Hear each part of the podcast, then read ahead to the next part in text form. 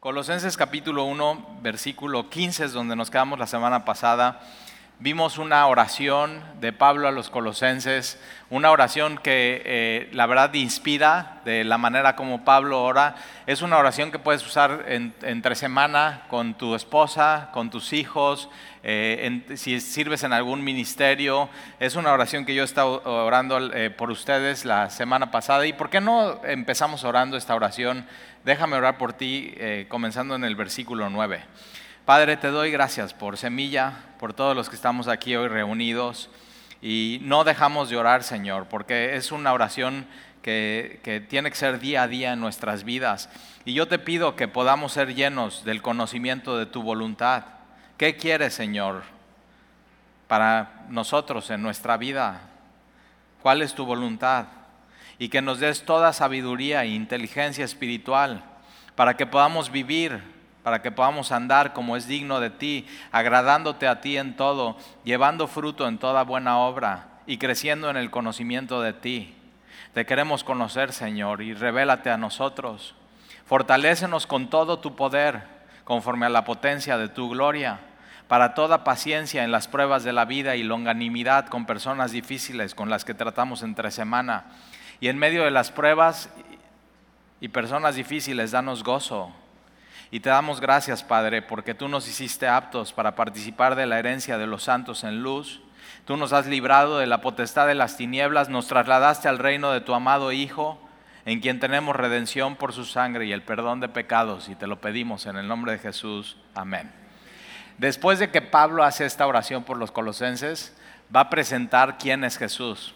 Ahora, esto es un himno antiguo, de hecho hay escritos fuera de la Biblia que dicen que los cristianos se reunían y antes del amanecer cantaban este himno que habla acerca de la supremacía y la suficiencia de Jesús. Lo primero que va a enseñar este himno es quién es Jesús ante su creación y quién es Jesús en la iglesia. Y estas dos van muy ligadas y la puedes ligar también entonces a, tu vida, a todo lo que tú haces. Pero acuérdate, había una corriente de gnosticismo y hasta misticismo, y entonces los gnósticos decían que todo lo material era malo. Entonces que Jesús no podía ser hombre y ser Dios a la vez, lo cual es, o sea, es, herejía el gnosticismo esto. Entonces ellos decían, por ejemplo, que si Jesús iba caminando, y Jesús, si era Dios y él iba caminando por la playa en, Galilea, él no dejaba huellas en la playa porque no era hombre, era espíritu. Otra de las cosas que ellos decían, por ejemplo, que Jesús cuando va a la cruz, los, eh, clavos no pueden atravesar sus manos porque no es carne, no es hueso, no es hombre, sino es espíritu, es como un fantasma y que está... Y entonces que la cruz es algo simbólico. O sea, ve eso, ¿eh? Ahora, eh, si la cruz es algo simbólico, hemos sido perdonados nada más de manera simbólica. Y yo digo, yo no necesito un perdón simbólico, yo necesito en mi vida un perdón de verdad y real. El, apóstol Juan también, él predica en contra del gnosticismo y habla de que Jesús vino en carne y hueso a esta tierra. Y una de las cosas que entonces hace Pablo es toma un himno antiguo y nos presenta quién es Jesús para ir en contra de todas esas corrientes que había en esa época. Ahora, hoy en día también hay gente que le quiere quitar a Jesús su deidad. Y quiere decir, bueno, si Jesús es hombre, no puede ser Dios a la vez, y entonces Jesús es simplemente un cuate, un iluminado más, un gurú o un maestro o, o uno de los que vienen de la divinidad, pero no es Dios realmente. O sea, es parte como que de los dioses. Eh, hoy esa corriente sigue en el mundo y entonces es, es, muy importante este himno y nos va a hablar, o sea, ¿quién es, quién es Jesús y va a quitar todas estas falsas doctrinas que estaban en la iglesia de los colosenses, pero también hoy en, en la vida y en el mundo que vivimos. Entonces mira lo que dice versículo 15. Él, ahora, ¿de quién se refiere él? Es de su amado Hijo, porque mira lo que dice en el versículo 13, dice, el cual nos ha librado de la potestad de las tinieblas y trasladado al reino de su amado Hijo. Entonces a partir de ahí, de su amado Hijo, ya está hablando de Jesús. Jesús es el Hijo amado de Dios. Jesús, hay una voz del cielo que dice, Jesús, este es mi amado Hijo en el cual tengo complacencia. Otra voz del cielo, este es mi amado Hijo, a Él óiganle. Y entonces eh, eh, Dios le dice a Jesús, es mi amado Hijo o el Hijo de mi amor. Mira qué romántico suena eso. El Hijo de mi amor, en el cual, en, en quien tenemos redención, en Jesús. En Él tenemos redención por su sangre. ¿Por qué? Porque cuando Él va a la cruz no es simbólico, es real. Y su sangre es derramada en la cruz. Los, los clavos traspasan sus muñecas, sus pies. La lanza al final traspasa su costado y llega hasta su, hasta su corazón. Y entonces eh, en Él tenemos redención por su sangre, no simbólica sino real. Y el perdón de pecados. Y Él, Jesús, es la imagen del Dios invisible, el primogénito de toda creación. Entonces, eh, Jesús es la imagen del Dios invisible. Dios es invisible. Ahora, ¿cómo podemos ver a Dios? Por medio de Jesús. Nadie puede decir que conoce a Dios si no conoce a Jesús. Una de las cosas que Jesús dijo en Juan capítulo 14, versículo 9, Jesús le dice a Felipe, Felipe, el que ha visto a mí, ha visto al Padre. Y entonces, ahora, ¿qué es una imagen?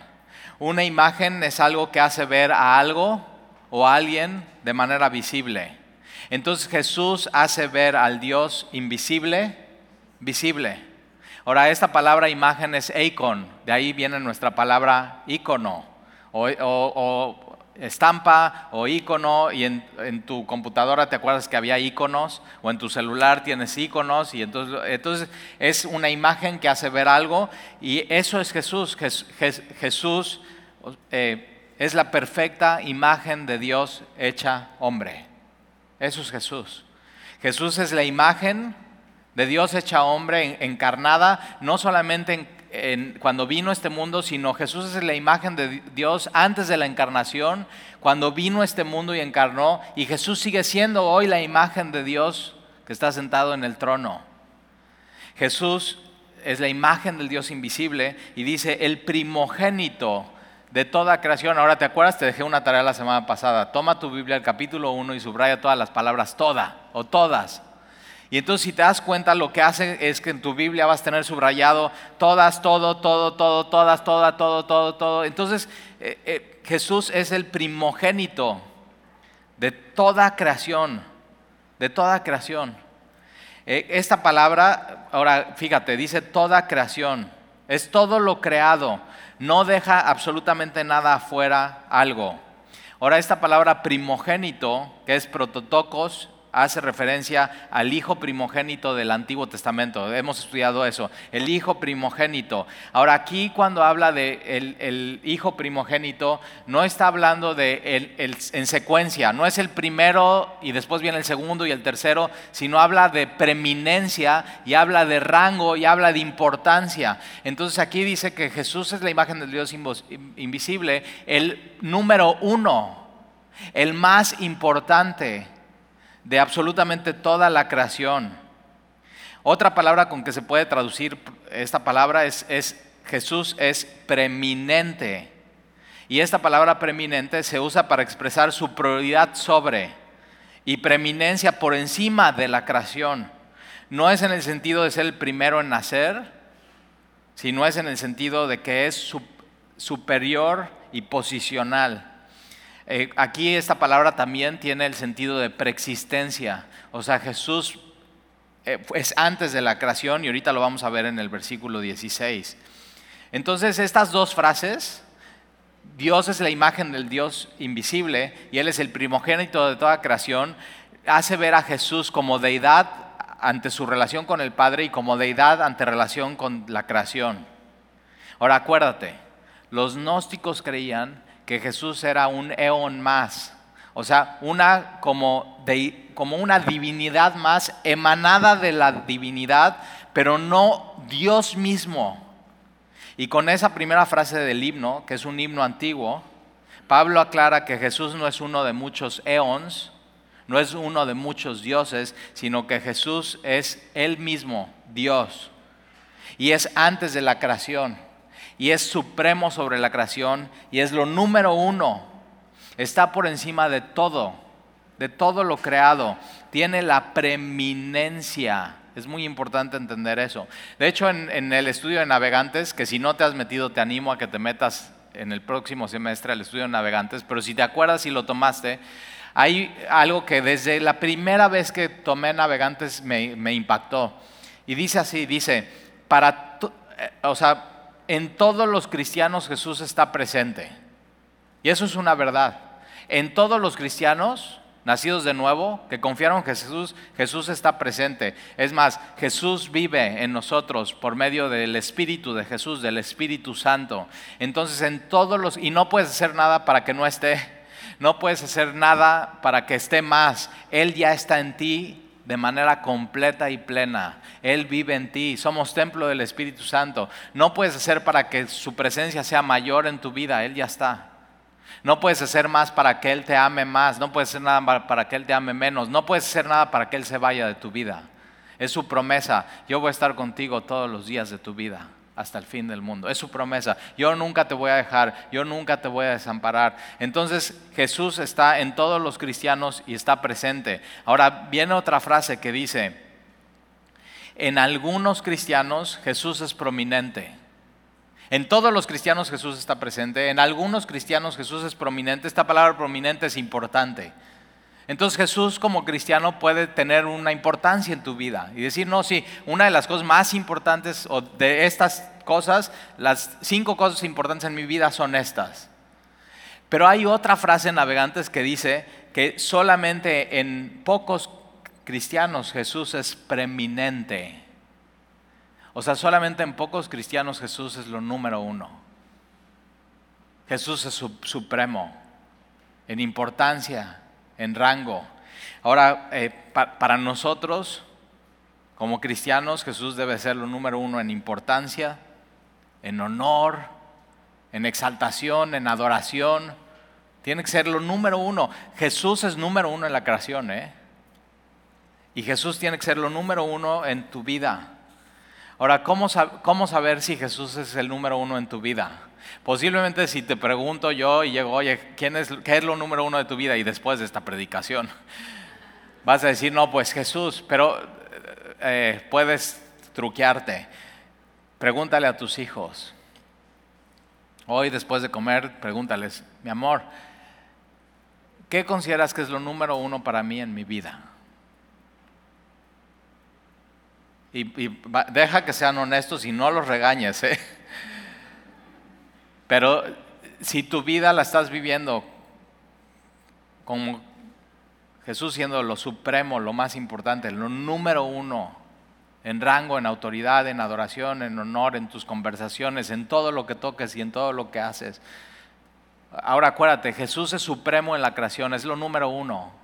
Es la imagen del Dios invisible y es el, primo, el primero, el número uno en la creación. Entonces así debería de ser en tu vida. Y si, tus hijos te dicen, no, papá, creo que tu, tu número uno es esto, entonces tienes que cambiar tus prioridades en tu vida. Tienes que hacer ajustes. Muchas veces cuando doy una consejería, cuando algo está mal o está chueco o algo está, es porque alguien de esa consejería o involucrado en esa consejería tiene mal sus prioridades. Y de pronto cuando cambias tus prioridades, todo se empieza a enderezar. Acuérdate de lo que Jesús dice, busca primero, otra vez, es, lo supremo, lo más importante, lo número uno, el reino de Dios y todo lo demás, todo lo demás será añadido, todo lo demás se va a acomodar en tu vida. Entonces tienes que buscar eso, que Jesús sea lo número uno en tu vida, que sea lo número uno. Asegúrate de que Jesús en tu vida tenga el lugar que tiene en su creación. Entonces, eh, Él es la imagen del Dios invisible, el primogénito de toda la creación Ahora, los testigos de Jehová usan ese versículo 15 para decir que Jesús es, es creado y no es creador. Porque dicen, si Él es el primogénito, ellos están pensando, ah, el primero de muchos. Él, Jesús fue lo primero que se creó y después se creó todo lo demás. No, está totalmente fuera de contexto. Porque mira el versículo 16, porque en Él fueron creadas todas las cosas. Y cuando dice todas, son todas. Entonces Él no puede ser creado y el creador ¿Te das cuenta? Es como si en una hoja de papel pones una raya en medio y pones eh, lo no creado y lo creado. En, lo no creado solamente va el nombre de Jesús. Porque todo lo que está aquí al lado en esta columna, que ahorita vamos a ver varias cosas, es lo creado. Y dice que todas las cosas fueron creadas por Él. Entonces Él no puede estar en los dos lados de la lista. Es como si tú haces una pintura y, pones eh, eh, un, un, cuadro y pones tu lienzo y está blanco y está todo listo y tienes tu paleta y tienes todos tus colores y tomas tu pincel, tú estás pintando el cuadro, tú no eres el cuadro, tú eres el creador del cuadro. Tú no eres parte del cuadro, tú eres el creador del cuadro. Y así Jesús es el creador de absolutamente todo y Él no puede ser parte de su creación. Jesús, y es parte del credo, Jesús no es creado, Él es el creador. Porque Él, en Él, en Él fueron creadas todas las cosas. Ahora todas las cosas te incluyen a ti. Ahora cuando Jesús creó todas las cosas, Génesis capítulo 1, versículo 1, en el principio Dios creó el cielo y la tierra. E, esto de fueron creadas eh, tiene la idea de un, en un momento, en un momento fueron creadas, quedaron creadas. Todas las cosas quedaron creadas. No es una gran explosión, no es un Big Bang, es una gran creación, que lo hace un gran Dios. En el principio Dios creó los cielos y la tierra. Entonces fíjate, el universo es cristocéntrico. El centro de todo es Jesús.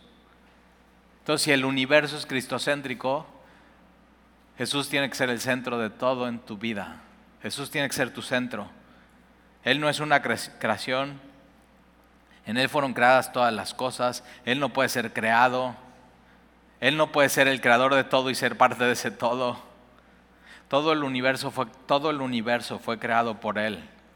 Y tú fuiste creado por Él de hecho, en Efesios dice que somos hechura suya. Él, te hizo, él, eres hechura suya. Ahora, esta palabra en el original es poema, de donde viene nuestra palabra poema. Ahora, si tú buscas poema en un diccionario de griego, va, va a decir así, aquello que ha sido hecho una obra de artesanía. Eres una obra de artesanía. O sea, no fuiste hecho, y date cuenta, o sea, no fuiste hecho como en una fábrica, uno tras otro, tras otro, tras otro. El ser humano, cuando, cuando Dios hizo todo, en Génesis capítulo 1, todo fue cuando Él habló, pero al único que formó con sus manos fue al hombre. Al único que le dio aliento de vida y sopló en Él fue en el hombre. Somos una artesanía de Dios. Y Talí, yo como que no me siento un poema. Eso eres. Así Dios te hizo, Él no se equivoca. eso eres, cuando Dios te ve, así te ve. Entonces, mira, no te tienes que subir la, autoestima, nadie te la tiene que subir, ya Dios, ya Dios te dijo quién eres. Eres hechura suya. Acuérdate, los gnósticos creían que lo material era malo y lo espiritual es bueno. Entonces los gnósticos decían, ok, entonces como lo material es, es malo, no puede ser creado por Dios, porque Dios es bueno. Pero este himno viene a, atacar absolutamente todo ese argumento, porque dice, por él fueron creadas todas las cosas, las que hay en el cielo, en los, dicen los cielos y las que hay en la tierra, visibles e invisibles. cuando dicen las que hay en los cielos, no solamente está diciendo el firmamento, no solamente es el cielo que tú ves, sino está hablando de los cielos y la atmósfera y la Vía Láctea y todo, o sea, lo que hay en los cielos, pero también está hablando de la morada de Dios. Está hablando lo que cuando nos ponemos muy espirituales y decimos, tengo anhelo del cielo. Tú sabes lo que se refiere a eso. Él, es el creador de absolutamente todo, lo que hay en la tierra, lo que hay en los cielos, los, ¿qué hay en los cielos? Que hay visibles e invisibles, ¿qué se puede ver? Estrellas. ¿Viste la luna ayer? Hermosísima. Estrellas, la luna, los planetas, los hoyos negros, la Vía Láctea las nubes interestelares que son creadas con gas y con polvo, luz y rayos cósmicos que de pronto aparecen y se ven en los telescopios. Y ahora, esto es solamente lo que se puede ver. Hay mucho que no se ha descubierto con esos supertelescopios que no se pueden ver. Ahora, las cosas que hay en los cielos y las cosas que hay en la tierra, visibles e invisibles, ¿qué se puede ver? El, el mar. ¿Quién ama el mar? Las montañas, los árboles, las flores. ¿Has, has visto una orquídea? O sea, ¿cómo, o sea, ¿cómo puede ser que eso nace de la tierra y tiene su tallo y de pronto y, la ves, te le quedas viendo y parece que te está viendo? Y es algo hermosísimo. Y eso lo hizo Jesús.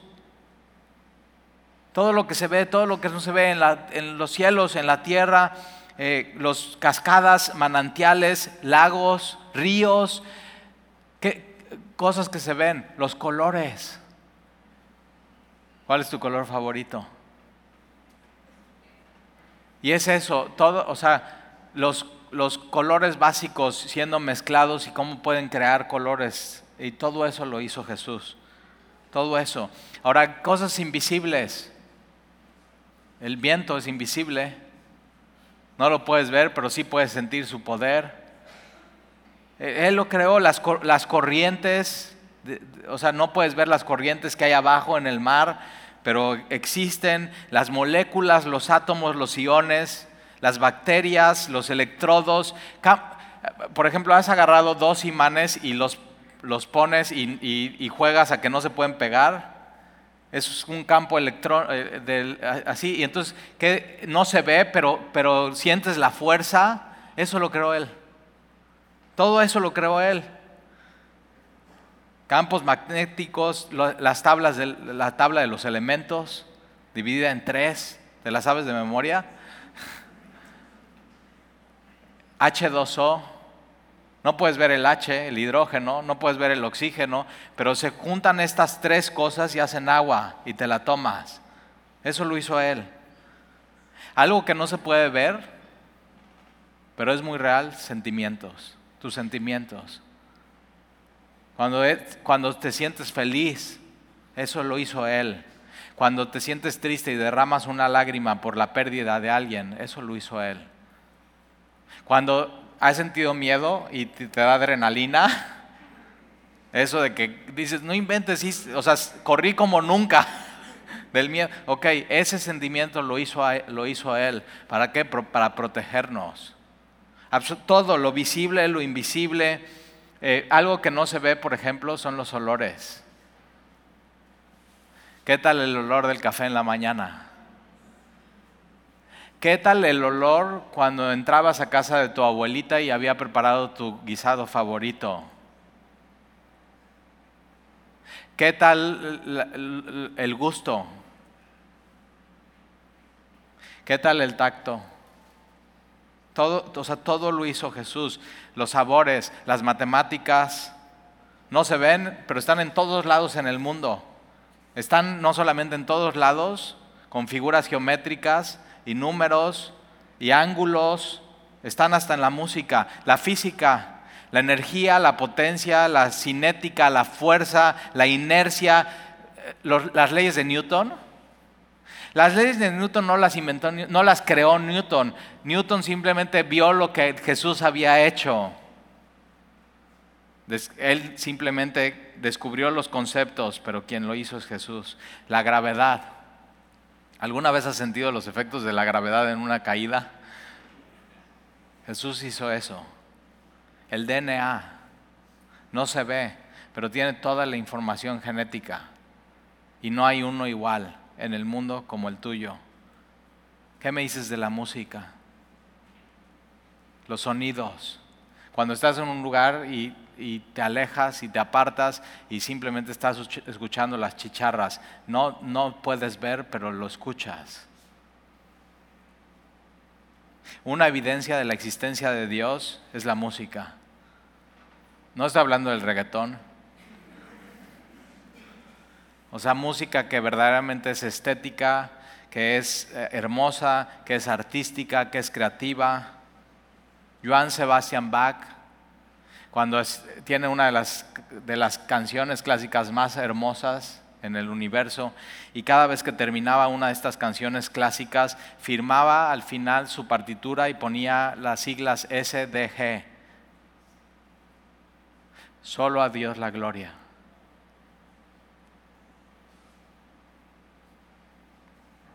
Steve Jobs se murió no creyendo en Dios. posiblemente al final, no sabemos, no lo sabremos, pero era ateo, uno de los hombres, podríamos decir, más creativos que ha tenido esta generación. Y una de las cosas que pasó es que cuando se casó, él era amigo de, un chelista que se llama Yo-Yo Ma. Si no lo conoces, lo tienes que conocer, anótalo, eh, ve a Spotify o Apple Music, Yo-Yo Ma y era amigo de él eh, y Steve Jobs lo invitó a que tocara en su boda y Yo-Yo Ma no podía porque tenía un compromiso internacional, es, un, es, de veras, es increíble cómo toca. Lo han invitado a todas las sinfónicas del, del mundo eh, y él no pudo ir, se disculpó, pero a las semanas después de regresar de su gira fue, fue a casa de Steve Jobs sacó su cello en la sala de Steve Jobs, se sentó Steve Jobs y Yo-Yo Ma le dijo, esta canción es la que hubiera tocado en tu boda. Y tocó una canción de Johann Sebastian Bach, la número uno para cello. cuando estaba tocando Steve Jobs empezó a llorar, esto lo, lo, platica Steve Jobs, y no podía parar de llorar, y no podía parar de llorar, y al final le dijo a Yo-Yo Ma, el mejor argumento de que existe Dios ha sido esta melodía. Porque no puedo creer que un humano pueda hacer esto por sí solo, sin Dios. Una de las cosas que tiene la música, si te das cuenta, es que rompe barreras del lenguaje. O sea, tú puedes hablar un idioma y otra persona puede hablar un idioma y, con una melodía pueden sentir exactamente los mismos sentimientos. Y, una de las cosas que tienen estas piezas de música, que son complejas y que no son tonos, sino son ecuaciones matemáticas, frecuencias, notas, compases, acordes y combinaciones que crean estética, lo único que te lleva a pensar es que hay algo más allá del ser humano que nos creó y que puso este sello en nosotros y que puedes hacer algo tan hermoso, tan bello, tan divino, tan pulcro, tan puro como una canción como esta de que tocó Yo-Yo Ma. Ahora ojo, ¿eh? Yo-Yo Ma es ateo, sigue siendo ateo. Steve Jobs se murió siendo ateo y lo que salva es el Evangelio. Pero Dios ha dejado a nuestro alrededor en su creación muchísimas pistas para que nos demos cuenta que Él es el creador y que Él existe y que Él es real. Entonces, fíjate, esto que acabamos de ver desacredita lo que decían los gnósticos, que la materia es mala, porque todo lo creó Dios, lo que se ve y lo que no se ve. Absolutamente todo. Todo lo material lo hizo Dios. Y ahora mira lo que dice la, la frase ahí, dice, vamos a leer versículo 16 otra vez, porque en Él fueron creadas todas las cosas, todas las cosas, las que hay en los cielos, las que hay en la tierra, visibles, invisibles sean tronos, sean principados, sean, eh, sean dominios, sean principados, sean potestades. Todo fue creado por medio de Él y para Él. Ahora, sean tronos, sean dominios, sean principados y potestades, no son palabras que usamos en nuestro día a día, ¿verdad? O sea, como a que a quién invitaron a la fiesta, ah, pues a tronos, dominios, principados, o sea, no. Pero ¿a qué se refiere aquí Pablo? Son nombres de rangos angélicos. Entonces, en, lo espiritual, y acuérdate, una de las cosas que vamos a ver en el capítulo 2, dice que una parte de la falsa doctrina de los falsos maestros era culto a los ángeles. Es decir, ¿por qué ir al número uno y al supremo si puedes ir a lo que Él creó, aún cosas espirituales, ángeles?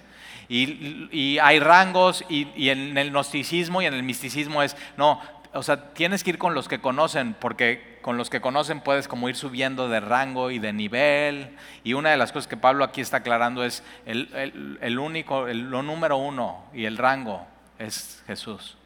O sea, no hay más. Y entonces todos eh, en Cristo somos exactamente iguales.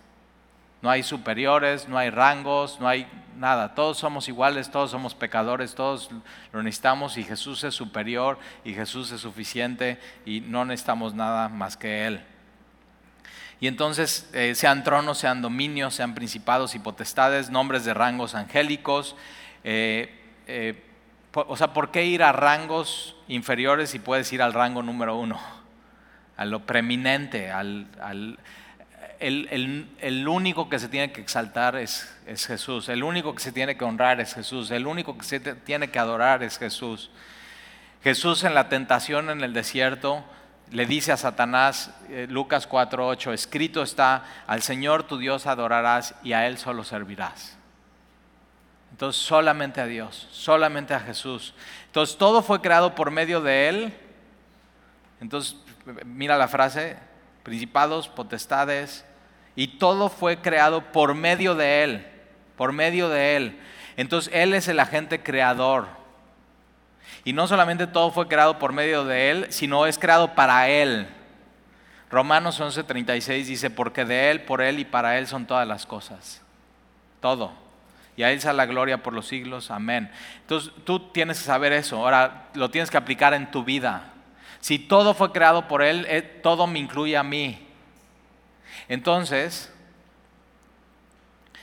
yo fui creado por medio de Él y para Él. Ahí está, eh, las dos preguntas. ¿De dónde vengo? ¿Y qué tengo que hacer aquí? Las contesta la Biblia. Vienes de Él, Él es tu creador. ¿Y qué tienes que hacer aquí? Servir a Él.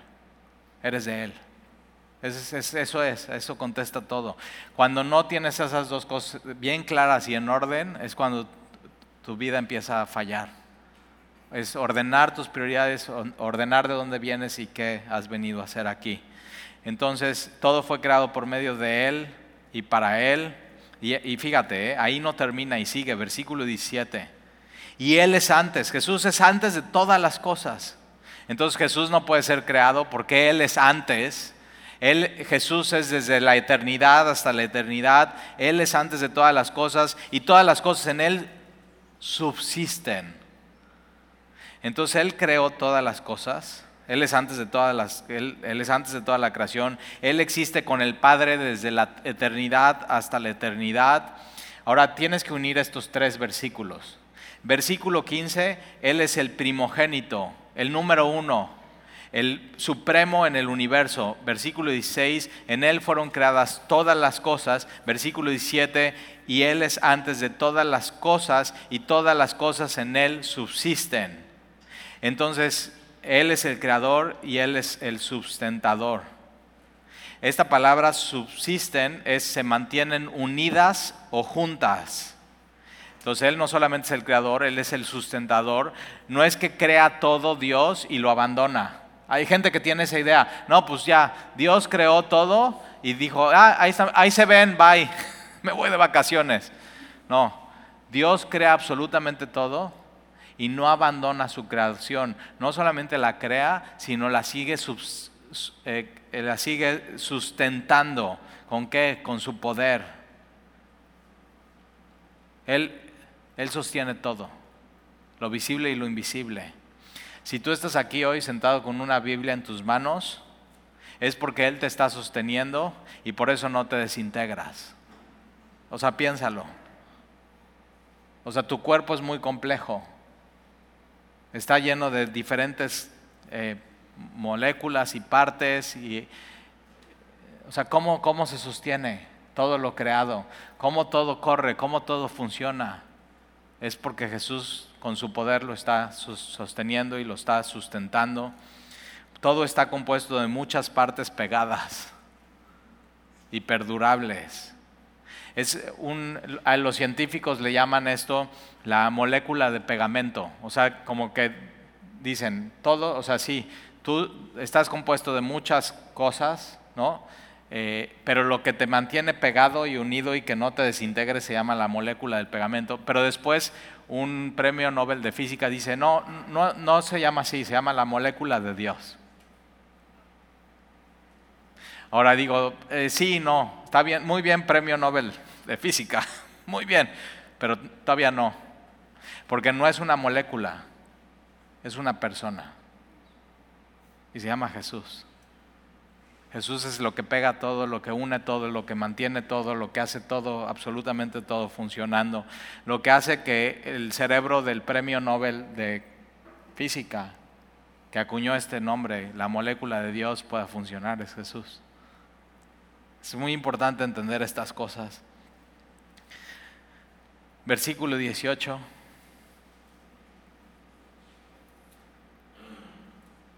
Y acuérdate, ¿eh? Él te creó, Él te salvó si estás en Cristo. Y Él te va a sostener, nunca te va a abandonar. Dios nunca crea algo para abandonarlo, Dios nunca crea algo y salva algo para abandonarlo, sino para sustentarlo. Tienes disponible su poder. En medio de la prueba, en medio de la dificultad, en medio de personas difíciles, tienes disponible a Dios. Y Él es suficiente para eso en tu vida.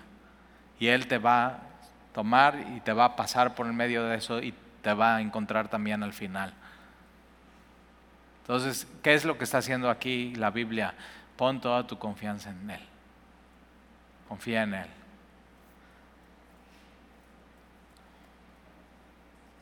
Versículo 18. Y Él es la cabeza del cuerpo que es la iglesia. Entonces ya vimos quién es Jesús ante su creación y ahora quién es Jesús ante su, su nueva creación que es la iglesia. Quien inventó la iglesia y quien creó a la iglesia es Jesús. No es un invento humano, Jesús inventó el concepto de la iglesia como la vemos en la Biblia. Y, así como Jesús es el número uno en la creación, Jesús es el número uno en la iglesia. Y no hay rangos. Por eso en semilla no hay rangos, no es, no, y por favor cuando te digan, oye, ¿y quién es el más importante de tu iglesia? No puedes decir talí, ¿eh? No, es que siempre es Jesús y no hay rangos y todos aquí somos iguales. Tenemos diferentes funciones como en un cuerpo, pero todo, o sea, lo número uno en la iglesia tiene que ser Jesús. El número uno. No tiene que haber rangos, no tiene que estar centralizado el poder en un grupo, es, es Jesús. Entonces, Él es la cabeza del cuerpo que es la iglesia y, nosotros somos su cuerpo.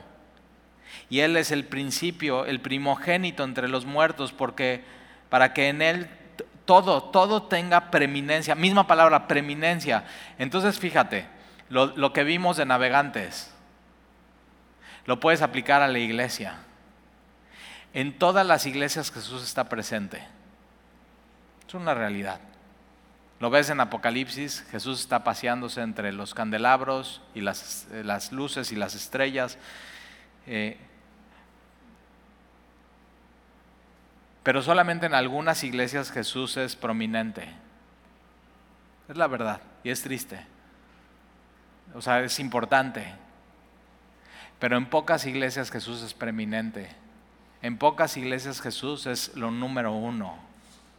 En pocas iglesias Jesús es donde, eh, así, es al único que vamos a honrar. Al, el único que vamos a adorar. Y al único que vamos a exaltar es Jesús. Y eso tiene que ser una realidad para nosotros hoy. Y por eso la palabra como que te acomoda y te dice, ok, ¿a quién tienes que honrar? ¿A quién tienes que adorar? ¿A quién, quién tiene que ser lo más importante? Tiene que ser Jesús siempre. Jesús es preeminente en la iglesia. Él es el número uno, Él es supremo. Él creó la iglesia y ¿qué crees? También la sostiene. Él, Él nos sostiene. Tenemos que confiar en Él, en nuestra vida, en, todo lo que hacemos. Entonces es, es una buena oportunidad para ver cómo está tu vida. O sea, Jesús es lo número uno. ¿O has puesto algo por encima de eso? O Jesús sí, sí es importante, pero no, no es, o sea, no, no, no, no seas fanático, ¿no? Como no seas fanático, no, es que Jesús, Jesús ya es eso en la creación, Jesús ya es eso en la iglesia, la pregunta es que si tú vas a estar conforme a lo que Él dice, y ya, nada más. Entonces que Jesús te sea tu, por eso la palabra todo, todo, que Jesús sea tu todo en tu vida, y que a nadie le quede claro. O sea, que, todos los que te conozcan, así le quede claro, Jesús es todo en la vida de esta persona. Eso es lo que quiere Jesús. Entonces, vamos a leer versículo 18. Y Él es la cabeza del cuerpo que es la iglesia. El que es el principio, el primogénito entre los muertos otra vez. Él, él, él es el más importante, el número uno en la resurrección. Porque su resurrección cambia absolutamente todo y es lo que vamos a ver la próxima semana. Entonces Él es, él es el, primogénito. Eh, de entre los muertos para que en todo, en absolutamente todo, en tu vida, en todo en tu vida. Entonces en tu trabajo, lo, más importante en tu trabajo es Jesús. Lo más importante en la educación de tus hijos, ¿qué crees que es? Jesús. Lo más importante en tu ministerio es Jesús. Lo más importante que tú le tienes que enseñar a tus hijos, lo más importante para ti, hijo, es, tiene que ser Jesús pero para ti tiene que ser Jesús lo más importante en tu vida. Y eso ordena absolutamente todo. Él, él, es la imagen del Dios invisible, el primogénito de toda creación. Él es, en Él fueron creadas todas las cosas, las que hay en los cielos, las que hay en la tierra, visibles, invisibles, tronos, dominios, potestades.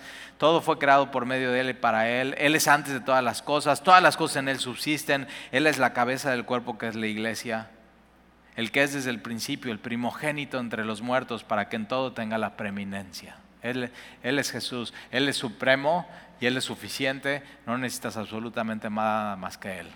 ¿Oramos? Y Señor, te damos gracias por tu palabra.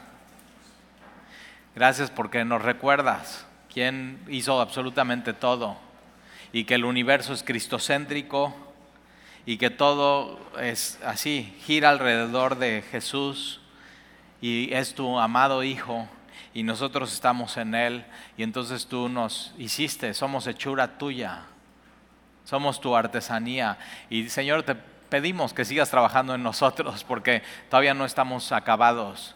Pero te pedimos, Señor, entonces que ordenes nuestras vidas y que en todo en nuestra vida Jesús sea lo número uno y que si nos estamos dando cuenta que no lo es, ordenemos eso, Señor. Que busquemos primeramente, número uno, el reino. Y el rey del reino es Jesús. Y todo lo demás será añadido. Y te pedimos, Señor, que así podamos vivir y así podamos pensar. Gracias por recordarnos estas verdades. Gracias porque Jesús es, es tu imagen y podamos verte a través de Él y conocerte. Queremos conocerte más, Señor. Entonces, revélate más y más a nuestras vidas y te lo pedimos y te lo rogamos. En el nombre de Jesús. Amén.